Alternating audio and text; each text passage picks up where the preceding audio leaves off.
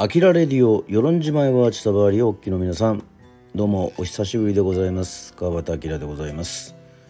さあお久しぶり。そうですね9月の5日アキラレディオニュースで大阪のね、えー、ツアーなど大阪神戸のライブのね、えー、ニュースをえー、告知してからもう早あっという間に10月本日31日ですよ。収録してますけども、ね、9月が1本しかなかったということで10月もねあのー、ギリギリねえー、アキラレディオ久しぶりにやりますけどもまああの本日はハロウィンということでね。まあ私は特にあの別に仮装することもなく。はい。まあそもそもですね。今回は10月29日に行われた満月音楽祭。そうですね。とにかく10月はですねもう本当にまあちょこっとですね、まあ、大阪の物産展などにもね、えー、行きましたけども、まあ、なんといってもこの10月29日与論島で行われるこの満月音楽祭。なんといっても初めての試みですからね。はい。まあもともと世論にはあの十五夜踊りというね伝統的に。えー、年に3回ね行われるまあもう450年以上もう続いておりましてまああの国のね、えー、指定無形重要文化財にもなってるんですけどもそんなまああのものすごくお月様との関わりはやっぱり昔からね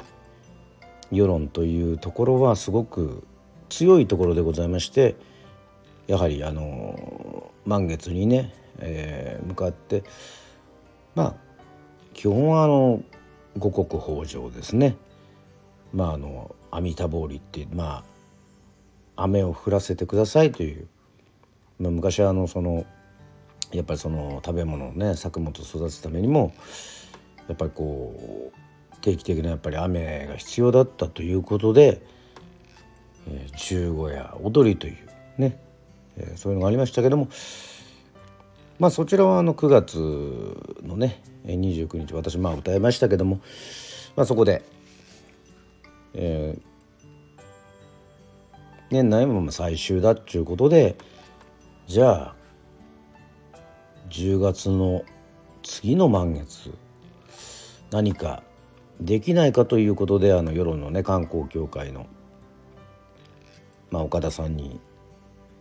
まあ、相談されましてですね、まあ、それはまあブログとかでもねいろいろ言ってるんですけども。まあ今回は満月音楽祭がどのような形だったかっていうのをね、まあ、ブログ SNS でこうまとめる。のもいいかなと思うまあ久しぶりにあのどういうことだったかなというふうに私のあの喋、えー、りでお話であの話した方が、えー、一一つ一つ文章にね起こすよりはまあ、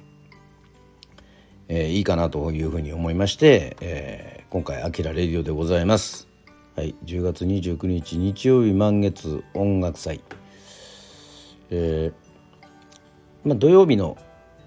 ね、えー、ところからですね、まあ、土曜日ぐらいからまあちょっと準備を始めまして、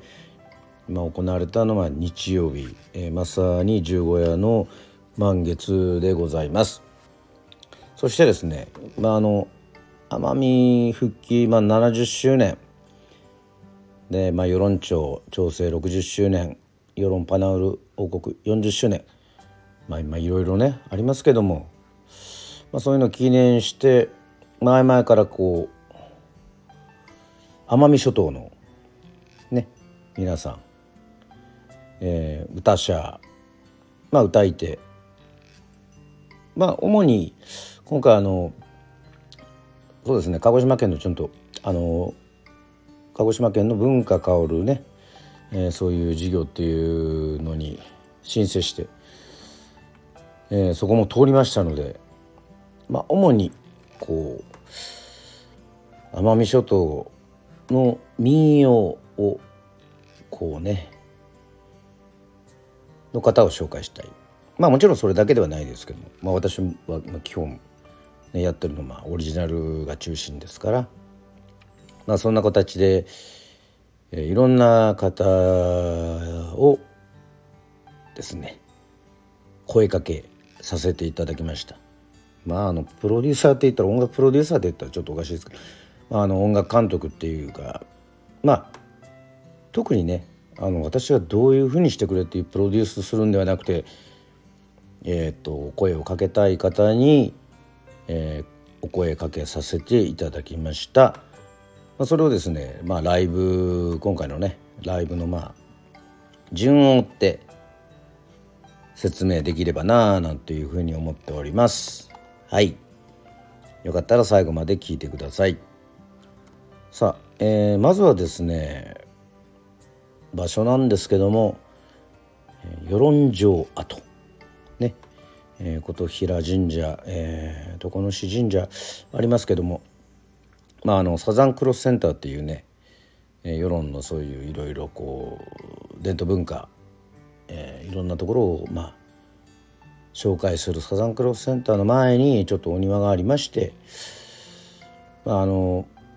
まずは満月はどの辺りからね上がるんだと、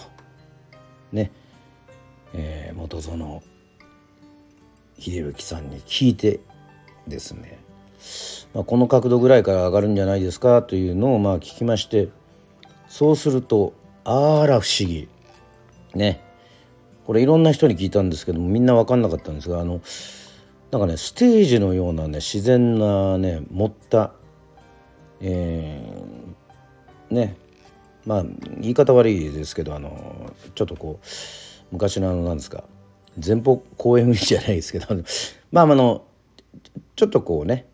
小高いステージ的なものがありましてまあまあ持った土なんで、まあ、私も MC で言ってましたけど盛り土ですね。そう。盛り土があってうわこれはもう自然でもうここいいじゃんと、ね、角度的にもいいしすごい。やっぱ自然の中でこう満月を皆さんで、えー、お月見するというかまあめでるねそんなイベントにしたいなというふうに思ったわけですよ。まあちょっとまた話があっちゃこっちゃいいかもしれないですけど、まあ、昔あの月酔い祭っていうのが世論でありましてえー、っとまあその場合はですねまあ、私もあのザ・コブラツイスターズの時に産後祭りで歌った時によみがえる人々がですねあの世論のですね、えー、茶花海岸の海のステージでそしてあのその墓の上あたりからね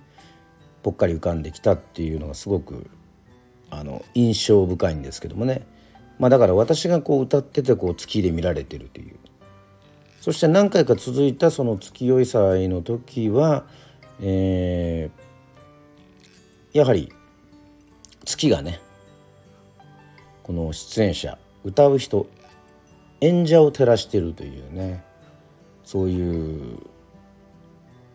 形だったんですよ。でもあのなんか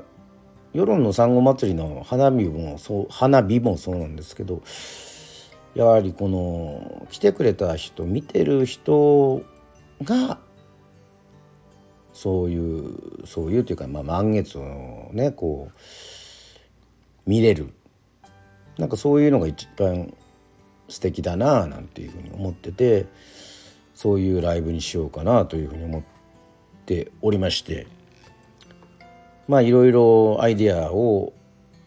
まあそれこそ岡田さんだったりねえーと、と元園さんともね、まあ、いろんな方とも詰めてですね。まあ、そしたら望遠鏡で満月見るのもいいんじゃない？えっ、ー、とやはりね奄美からの歌者そして沖縄からもね歌者まあ世論という場所まあやっぱ琉球文化でもものすごく強いところなのでまあ沖縄からもやっぱり呼びたいなと。でそれでこうまあもちろん自分がいろいろこう知り合いになったね歌者たちにステージをお願いするんだけれどもうんとやっぱり世論にいるね子供たちをあの民謡を歌ってほしいというふうにしてね、えー、声かけをしたところはいオープニングですが、え、16時スタートねまだ明るい時,、えー、時間帯ですけども、えーまあ、本人もよく歌を歌っておりましてご一緒する池田理恵さんとちびっこ島唄チーム、えー、がおりましてまあ世論の里がアディクというねねうちじゃ勝利じゃ勝利まことうちじゃ勝利っていうね、まあ、私も歌ってますけども里がアディクを、えー、生小学校の民謡のね皆さんそしてなんとこれは面白い。え私もあのサポートに行っておりますけども与論中学校のね吹奏楽部のえ有志の皆さん、まあ、学校の先生もはじめね。まああの民謡ですけどちょっといろんな楽器も入れてみたいというふうに思いまして、まあ、トランペットが入ったりクラリネットが入ったりとかね、はい、そしてあの世論の、えー、公民館教室のね方々もはい。あのいらっしゃって、えー、そうですね。歌詞は 4, 4番かな、えーと、感想があの吹いていただきましたけどもまあこれあの前日に、えー、生小学校の体育館で、えー、里川アディクを子どもたちがね一生懸命歌いそしてあの三振も、えー、主に子どもたちが中心になってあのー引きましてね。もちろんあの大人も子供も先生方も、ま、混ざっておりましたけどもやっぱこれはすごくね一曲だけでしたけどもね痛くやっぱり感動したっていうね。はい。まあ世論の言葉ユンヌフトゥバ。まあ方言でね基本あの歌われる歌なのでこれはもう本当にえっ、とまさにこうオープニングにふさわしいっていうかねあのそういう形になりました。はい。なんかとっても嬉しかったですね。はい。そしてですね、えー、それから奄美諸島各島々のお願いした、えー、皆さんが、えー、登場していただきました。ちょっとエピソードを交えながら、えまずはですね、え徳之島から、え指宿桃子さん。はい。指宿桃子さんはえっと大阪の物産展で初めてお会いしまして、まあ、その前にですねいろいろこの民謡関係のね、えー、方々を、えー、紹介していただきまして、えー、特にあの隣島のですね沖永良部島の前田博美さん、えー、とかがですねすごく幅広く、えーと、いろいろ民謡の方をね知っていたもんですから、えー、紹介していただきました。でもちろん大阪での、えー、ステージも素晴らしいなというふうに思いましたけどまあ徳之島ですけど奄美の歌もあったりそれこそですね。まあやっぱりワイド節ですよね。ワイドワイドと。はい。もう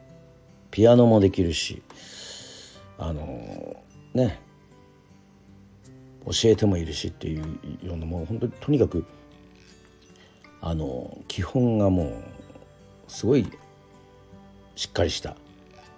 えー、素晴らしいステージでした。はい。そしてまあ2人はとにかく仲いいんでしょうね。指宿桃子さんのステージには、え前田裕美さんだったりまたこう前山慎吾さんだったりね奄美大島はいいろいろこうコラボというかねやっぱりこの奄美の歌愛の手があってこう掛け歌だったりとかするのではいそれも良かったです。で前田裕美さんはですねあの私は沖縄住んでる時代から、えー、沖永良部の方を介して、えーと、紹介していただきましてはい。えっ、ー、とひろみさんがまだ学生の頃なんですかね、まあ、まあ、沖縄であってなんか各島々のそういう奄美諸島も含めて沖縄もやっぱりそういうあの方々を集めてね、えー、ライブがしたいコンサートがしたいっていうそういうふうな、えー、ことをですね熱くねまあそのもう何年か何年前かっていうのはもうあの忘れましたけども、えーと、そういう形それこそ満月音楽祭みたいなことですよね基本的な。あのそういうふうなイベントをしたいっていうことでこうあのいろんな方の紹介された中からはい。まあ世論出身でまあね沖縄で活動してる自分も、まあ、紹介されていろいろ話をしていや本当になんかいろいろできるといいねなんていうね、えー、そういう話もしてまあその話があってなんか自分も、まあ、沖縄諸島だったり、えー、と奄美諸島、まあ、アイランドツアーって、まあ、ツアーするようになるんですけどもやっぱりその中からねあのまあ「島の花」という曲がね、えー、の構想があの生まれてきまして、まあ、それぞれこう似てるようでねちょっと違うっていう、まあ、今回本当特に皆さんこう集まった皆さんそういうのをね感じていただいたと思うんですけどもねねありがとうでも世論は尊く話だしとかね、まあ、こういろいろ違うんですけど、まあ、そういう言葉の違いというのがね。ちょっと似てるとこもあるなっていうところもあったりとかして。はい。まあ前田裕美さんはももちろんもうねあの CD も出してらっしゃいますしまあステージでも何度かねあの共演しておりますけども、まあ、なんと言ってもですねまああの明るい。はい。まあ指宿さんもそうですけどまあ皆さんねこうそのこの明るさでまあそれはもうそこがなんかこうちゃんとステージングになってる。っていうのがありまして、まあ、もちろん皆さんねいろいろこう初めましての人もいるんですけどもその中でこうちゃんとこうステージをねこう任せようっていうふうにね、えー、まあ私が言うのもあれですけどおこがましいですけど、まあ、ステージをもう任せても大丈夫っていう人に、まあ、声かけしたというね、えー、そういう形でございました。はいね、えー、そしてもうイベント奄美関係のイベントから、まあ、昔もちょこちょこねあの兄弟でやってまして機械島の土器工大。ね、えー、土器工大君。まあ基本他のメンバーと違って、えー、三振ではなくてアコースティックギターでね、えー、演奏するんですけども。あの彼もそうですねあの持ち前のサービス精神でしょうか。やっぱり機械島からね全部つなげたねあのね各島々のあの歌のメメドレーだったりとか、まあ、自分のね島のあのオリジナルなんかそこも、まあ、全部が全部こう民謡じゃなくてやっぱこう中にもこうオリジナルがあったりとかするのもあのやっぱりそこはなんかこう全体のライブしてそれもいいかなっていうふうにねあの思ったりとし思ったりして、えー、声かけさせていただきました。はい。あの打ち上げの時にちょっと話したらねもうびっくりしたんですけども声がねもうあの飛んじゃってって あのアキラさんみたいになっちゃいましたよ。アキラさんみたいになっちゃうそれで俺そんなハスキーじゃないわいとかってなんか突っ込んじゃいましたけども。まあやっぱりあのステージでこう一生懸命ね。まあ皆さんそうですけど歌ってそれでもう声が枯れちゃってね。あのまああの打ち上げの二次会ではカラオケ行ってねあのやっぱりアキラさんみたいになっちゃいましたよっつってあの俺が選んだあの安全地帯の、ね「悲しみにさよなら」に素晴らしいハーモニーをつけていただきましたけど、はあ、まあねすごく透き通ったね声なんでね。あれここまで枯れるかっていうふうにねあの思いましたけども。はい。広大君は世論に声を置いていきましたっていうふうに あのどっかであどっかでじゃなくてあのねありがとうございましたの LINE にあの書いていただきましたけども。いえいえもうこちらこそですね。はい。ね。みんなの声だけじゃなくてねちょっと気持ちも少しねあの置いてったんじゃないかななんていうふうにも思ったりもしますけども。はい、えー、そしてですね飛鳥ユンヌさん。はい、えー、世論通しでの歌をね歌っておりますけども。もともと世論出身ではないですけどもやっぱりあの先輩のバンドカリーシュバンドもね在籍してもかなりもう世論の民謡をね、えー、まあ旅から来てもう何年もやってて武元校とか A さんもねやっててまあもう本当にもう飛鳥さん歌ったらもうねもう自分が歌う あの民謡の曲ないんじゃないかっていうぐらいまあまあまあかなりねあのいい形でねあのできたなというふうにねまたこのエーサーもあったりとかもしてえっ、ー、とねそんな、まあ、世論のね民謡を届けていただきました。もちろんあの今回ねあの声かけした時にあの先輩のバンドで、まあ、あの哲也かとか宮子さんの、まあ、かりゆしバンドを一応予定はしていたんですよ。やっぱりそこはあのずっとねあの島の民謡といえばかりゆしバンドなんで、まあ、ちょっとスケジュールがちょっと合わなくてですね、まあ、今回満月音楽祭の方にはちょっと参加できなかったんですけどもまあそこはもうねえっ、とねオープニングのちびっこ島唄チームもそうですし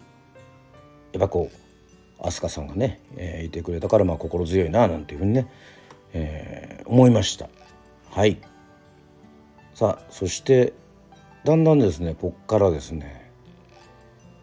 こうねブログを見ていただければ分かると思うんですけどもこう暗くなってまいりましてね。もう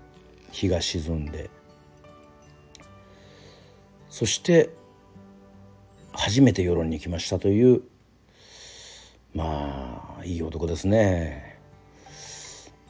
前山慎吾さん奄美大島から、えー、やってきて、えー、いただきました。あの昔からねあのお名前の方はもうちょこちょこ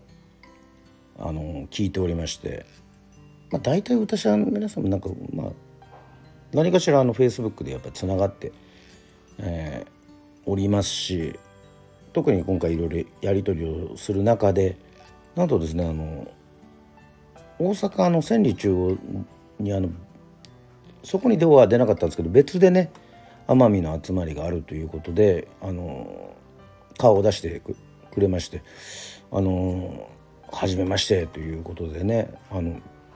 ああやはりもう写真で見る通りのあの好青年だなというふうにね思いましてでもやっぱりこうやはりキャリアもね積んでますからちょこちょこねやっぱり MC とかも含めてねなんか面白いんですよね。あのどうしてもこうかっちりやろうとするとねすごいこう曲の説明だけになっちゃって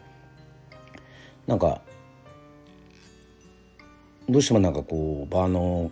感じがねちょっと硬くなってしまうんですけどはいあのやっぱそれぞれの持ち味というかねこう人間性とかがこう MC に出ててよかったです。そうそうそうえっ、ー、と今回はねあの一応いろいろ案内してくれる司会的な、えー、MC などは、えー、やっていただいたんですけどもあの、まあいろんなイベントがありましていろいろ見てるところで、まあ、でっかいイベントだと特にそうなんですけども、えー、お笑い芸人の方がね、えー、とりあえずとりあえずじゃないですね。とにかくとりあえずっていうかどうかしらね、えー、とにかくこう面白くつないでくれたり、うん、っていうのがまあ結構よくあるスタイルでありましてまあもちろんそれ全然否定するんじゃなくて自分もそれがすごくいいあのー、風になるなっていうのすごくあったんですけど今回ね正直あのまあ世論でもそうですけども産後祭りもそうですがあのがっちりとしたこうつなぐ司会というのをねなくしたらどうなるんだろうっていうのがすごくあったんですよ。というのはあの自分のことは自分でこう紹介すればいいし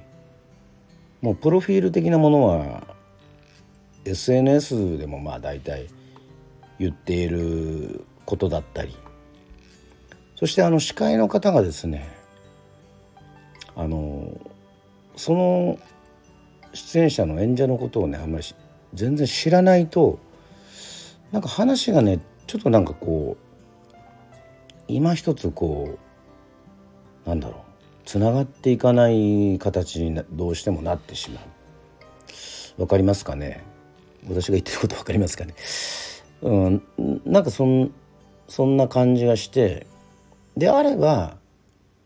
音楽でつなぐのが一番いいんじゃないかなというふうに思ったんですよね。まあ、もちろんちゃんと抽選会がありますとか、えー、駐車場とかねそういうのはまあだからお店がいっぱいありますっていうことは全然良かったんですけどもとにかくねあの自分が思う感じはあの満月をやっぱりね、お月見するライブですからゆるーくゆるーくねほら軽く音楽が流れてきたらやっぱりちょっとコーヒーでも飲もうかとかねまあちょっと島優先ちょっと食事でもしようかとか。まあ実際にそうなりましたけども例えばお客様同士が間でちょっと話したりっていう感じですかね。だからこう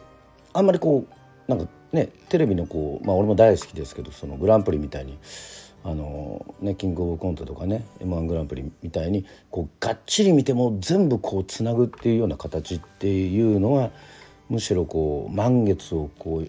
めでる時には邪魔してしまうのかなっていうふうにね、まあ、思ったわけですよ。はい、ちょっとこう説明長くなりましたけども、はい、そしたらそれはなんかやっぱりその選曲もね、えー、まあ劇団で、えー、一緒にやってるまあ座長の、ね、野戦の島人の、えー、沖高俊がね、えー、月にまつわる歌をいろいろ選曲してくれまして、まあ、トム・エイツがかかったりとかまあまあいろいろその中になんかそういうのもあってすごく良かったなというふうに思いました。ちょっと飛鳥さんのところでちょっとあの紹介してませんでしたけども「よったん」がね「あの笛のよったん」とかもあの音響で関わっていたりね、えー、まあ沖高俊たっくんがいなかったので弟の大きい道成君がね道成がすごくちゃんとサポートしてくれて、まあ、ある程度のその音量みたいなところもねあのあまり大きすぎずっていうところだったんですよね。はいいやあの前山慎吾さんの話をあのしてたのにねいきなりそういう今回のね、満月音楽祭のなんか理想みたいなそういうところをちょっと話しましたけどももちろんもう最後は奄美といえば六丁ということでねまあ飛鳥さんも勝ち足やりましたけどもやはりね奄美まあ徳之島もそうですかね。まあ機械島もそうですか、まあ、六丁で、え、みんなが踊りね、えー、いよいよまた次に進んでいくということでございます。さあ、えー、もう30分も超えましたけどもやはりねちょっと今日はいつもよりちょっと長くなるかもしれませんけども。はい。続いては、えー、沖縄本島から家島出身の知念梢さん。はい、えー、来ていただきました、えー、知念梢さんは沖縄にねあの自分がいる時にまあ国立沖縄劇場でこういろんなところの島の代表がいるということでまあお会いしましてそしてあのその宣伝としてねあのテレビとかでもうご一緒したんですけどもまあ歌はねもう本当にあの私も大好きな大城美佐子先生まあ永眠されましたけどもまあ民謡界のね、あのー、素晴らしい歌い手さん大城美佐子先生にお弟子さん、まあ、支持されてるということでもちろんもうそこのねあの実力というかもう素晴らしさがねあのお墨付きなんですけども、まあ、テレビ「ヒープホップ」っていう番組に出た時に、まあ、あの昔あの家島あのセミ食べてる昔じゃないかな今でもセミを食べてるとかって言っていきなりこうパンチのあることをねガッと言っていや俺もそれに対抗すべく世論はあの力出るためにご飯にアリをアリをかけてましたっていうね、まあ、よく昔の人は冗談で言ってても本気でなのか分かんないですけどなんか世論なんかセミに対抗するのはありだろうみたいなねそういうちょっと負けず嫌いのところが出てしまいましたけども。まああのはい。そこでそうか。なんかね歌はまあねあの龍歌ねそしてまあ切ないのも含めまあ勝ち足も素晴らしいけどなかなかこうパンチがあるななんていうふうに思ってはい。まあ沖縄はねあの10年近くいたんでもちろんそのたくさんねまあ奄美もそうですけどたくさんお声かけしたい人はいっぱいいるんですけどまあこうあ沖縄の民謡まあ、世論は沖縄の民謡がやっぱりすごく残ってるとこなのでやっぱ沖縄の民謡を聞いたらああすごく懐かしいなっていうような気持ちになるなというふうに思ってやっぱ沖縄で最初にやっぱり声かけるんだったらねあの知念梢さんがいいかなというふうにして声かけさせていただきました。えー、もちろん、え、素晴らしい、まあ、オリジナルからですねまたはい。もうね勝ち足もやっぱりやっぱり世論の人たちねまあ琉球文化強いんでやっぱりこうね勝ち足やっぱりねかかるとやっぱりみんな踊り出しておりましたね。はい。そしてまあもういろいろお店とかもたくさん出ておりましたしはいもう物産もありましたしまあ飲食もねブースも含めもういよいよ、えー、知念梢さんの時にこう主役のこうですね満月がこう上がってきたわけですよ。まあ、朝から感じていたことなんですけどもまさにこの満月音楽祭ね。これ雨降ったらねあのサビチラ館っていうあの、まあ、いわゆるよくライブやってるね体育館みたいなところで、ね、次は映像を見ながらっていう予定だったんで本当に朝からもう昼も雲一つないこれも自分もだからフェイスブックで言いましたもん本当奇跡の一日、ね、前日からすごかったですけどもねもうその日は本当に素晴らしい主役の満月がですねもう綺麗に綺麗にっていうかまあ美しく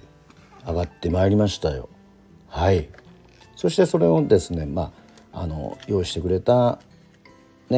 あの望遠鏡ね。で眺める、まあ、ゆっくりした満月タイムっていうのがありまして、まあ、最終的には、まあ、私川端明がトリを、えー、務めさせていただきました、まあ、ちょっと YouTube でもあげようかなというふうに思ってるからあれなんですけどもちょこちょこちょこまあ説明すると、まあ、大体皆さんねえー、20分ずつぐらいなのでまあ45曲ですねではありましたけども、まあ、私は世論小歌がですねまあ月のことを歌ってる歌詞が何個かあるんですけど少ないんですよね。その中でこう月が鏡であるなら恋しきあなたの面影を夜ごとに映してみようもの。そんな気持ちでいる私。というね、えー、歌詞で。はい。一節でスタートさせていただきました。その後ははい、まあ、自分のオリジナルでもありますけども「よみがえる人々」ね「今夜も月がそばにいるだけ」っていう歌っておりますけども。またこうザ・コブラツイスターズの時に月を眺めながら歌った気持ちとはねまた全然違う、まあ、お客さん自分の方からは振り返らないとあの見えませんから。でもやっぱりこうどうしても「よみがえる人々」っていう曲はまあ全てねもちろん特別な曲ですけどもあのぜひ歌いたいななんていうふうに思って、え、歌いました、えー、そしてまあ自分の中ではこう民謡の曲だと思っているまあオリジナルですけどワーチタバーリですね。はい。うん。まあワーチタバーリでちょっとアップテンポな形で、えー、歌いました。そしてやはり黒いダイヤの涙ですよねまあ大牟田荒尾世論会ね、の方々、ね、世論を出た、あの人々に向けて作った歌でもありますので「黒いダイヤの涙」はい歌いました。今回はねあのサポートがあのねアコースティックギター吉田和明でベースは山幸太郎えっ、ー、とそしてねやっぱりちょっとねピアノが欲しいなというふうに思ったんですよね。えー、そこであの元かりゆしバンドのね成美さんにも声を、え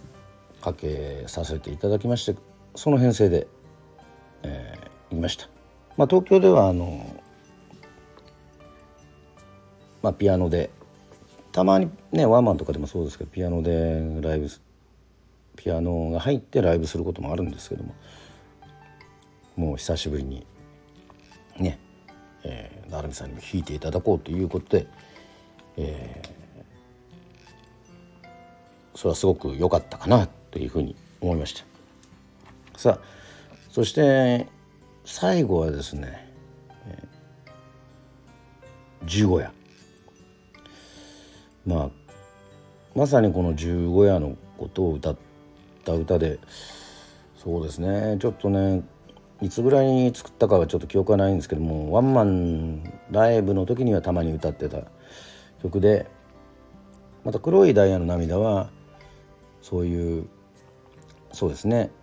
大牟田荒をえー、ね世論を出た人たちがこう月をこう見てて思う気持ちっていうかそういう心情を書いた曲でもありますけども、まあ、15夜ですね、シンプルに世論の十五夜踊りももちろんありますけどもまあ十五夜踊りあの十五夜踊りだけではなくまあ十五夜お月様一つぽっかり浮かんでいるよ今夜も私の心をね満たしておくれとか映しておくれっていうふうに歌ってますけども。まあまあこれはね歌詞の説明を全部すると まあゆっくり聞いてほしいんですけども。まあ私が歌ってきてもうすごく感じてることっていうかね。だから人は悲しい時何をすればいいの？私は歌うことでしか思い伝えられないっていうこととか。はい。私は歌うことで心を洗い流す届くことのない祈りあると知っててもで十五夜お月様一つにっこり笑ってるよっていうのはこれはやはりまあ歌ってる自分自身とまあお客様聞いていただいてるお客様の関係でしょうねそれを意識して書いたわけでもないですけどもやっぱ今夜も私の心を映しておくれっていうのはまあさっきのね世論小歌の歌詞とリンクするんですけども「月が鏡であるならば」っていうのがありましたよね。それはなんか歌ってなんかこうねお月様があってこう、まあ、ま満月が特にそうですけどもこうね心を映す鏡というかまあ、歌ってる方もなんかそのなんかそういうふうなところに鏡に映る、ね、自分を確認したりとかそういう要素もなんかなんかうまく言えないんですけどまあ、あるのかなというのがありますし月の光ですね、まあ、歌が特にあの光の要素というのがすごく強いなというふうに思いますしその光を歌が放ったところでこうそのさらにその聞いてくれた人たちがですねこう光を感じてこう例えばこうパワーになるっていう場合もあればね受け止める側によってはこそのこの悲しみとかそういうのが伝わってねあの影が伸びるっていうかね。なんかそういうふうに思ったりも。まあ、ちょっとうまく言えないんですけど、まあ、まあ、歌は光だったり、まあね、歌はやっぱりその心を映す鏡であるというかやはりそこはやっぱりそのすごくね太陽ねティダの力だけじゃなくてやっぱり歌にはそういう部分があるんだろうなというね。だから月は本当に素晴らしい。それだけでやっぱり眺めてるだけで素晴らしい。えー、と思います。ね、そんなもん最高のシチュエーションで、えー、満月音楽祭、えー、できまして、ね、関わっていただいたスタッフもそうですし準備してくれた、えー、ね、手伝ってくれた方々出店してくれた方々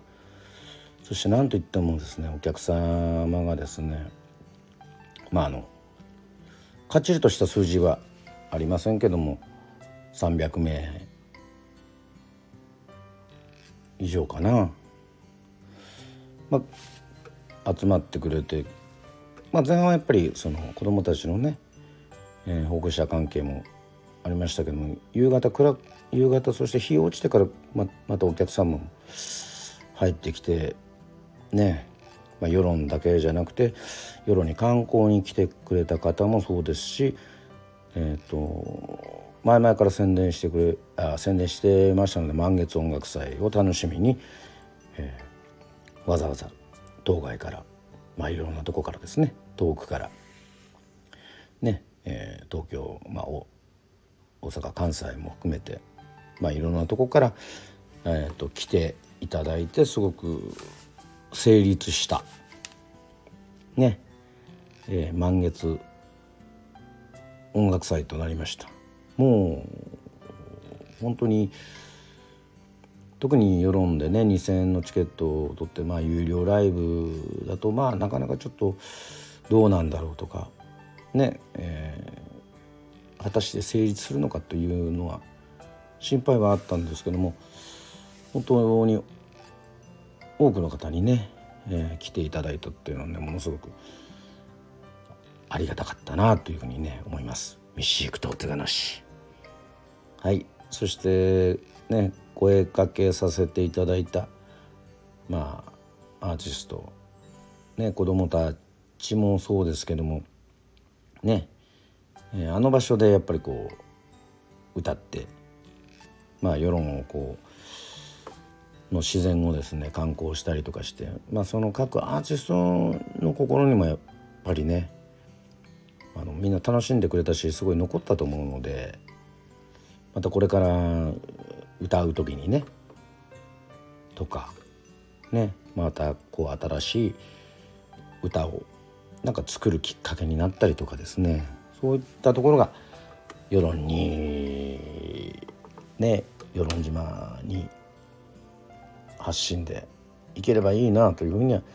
すごく思っております。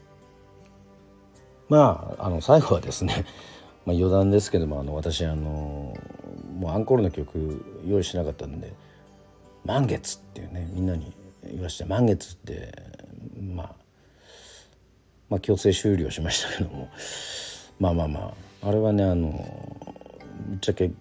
盛り土にしようかと思ったけどやっぱり相変わらず分かりにくいなと思ってね。ねあの振り返ったら満月がやっぱりにっこり笑っていたので満月って言ったらあのねあの観光協会長の三尾もそうですけども、うん、えっと打ち上げでね、えー、かゆい船で、うん、まあしばらく満月がねあの流行ってましたけど、あのー、声出してくれた えー、お客様にも感謝です。さあまあ来年どうなるか果たして世論なのかね、えー、次の島々なのかまあ理想としてはねそれでこうメンバーが例えば変わったとしてもいろんなこうね奄美諸島を回ったりとか沖縄行ったりとかそういう風なのが理想かなというふうには思ってますけども。まだ決めておりませんが。まあとりあえず第1回の満月音楽祭は大成功だったということでありがとうございました。ミシークと手がなし。はい。もうね、えー、スナックアキラぐらい、えー、1時間近く話しておりますけどもまたねアキラレディオもはい。またこうやってちょこちょこねやっぱりやっていかないとね。まあいろいろねこう喋ることがまた皆さんにね思いを伝える、えー、そういう機会にね、えー、なりますので、えー、また次回、えー、お会いできる日を楽しみにしております。はい。といったわけでございまして。はい。今回は「あきらレディオ」満月音楽祭でした。それではまた。会いましょう。バイバイ。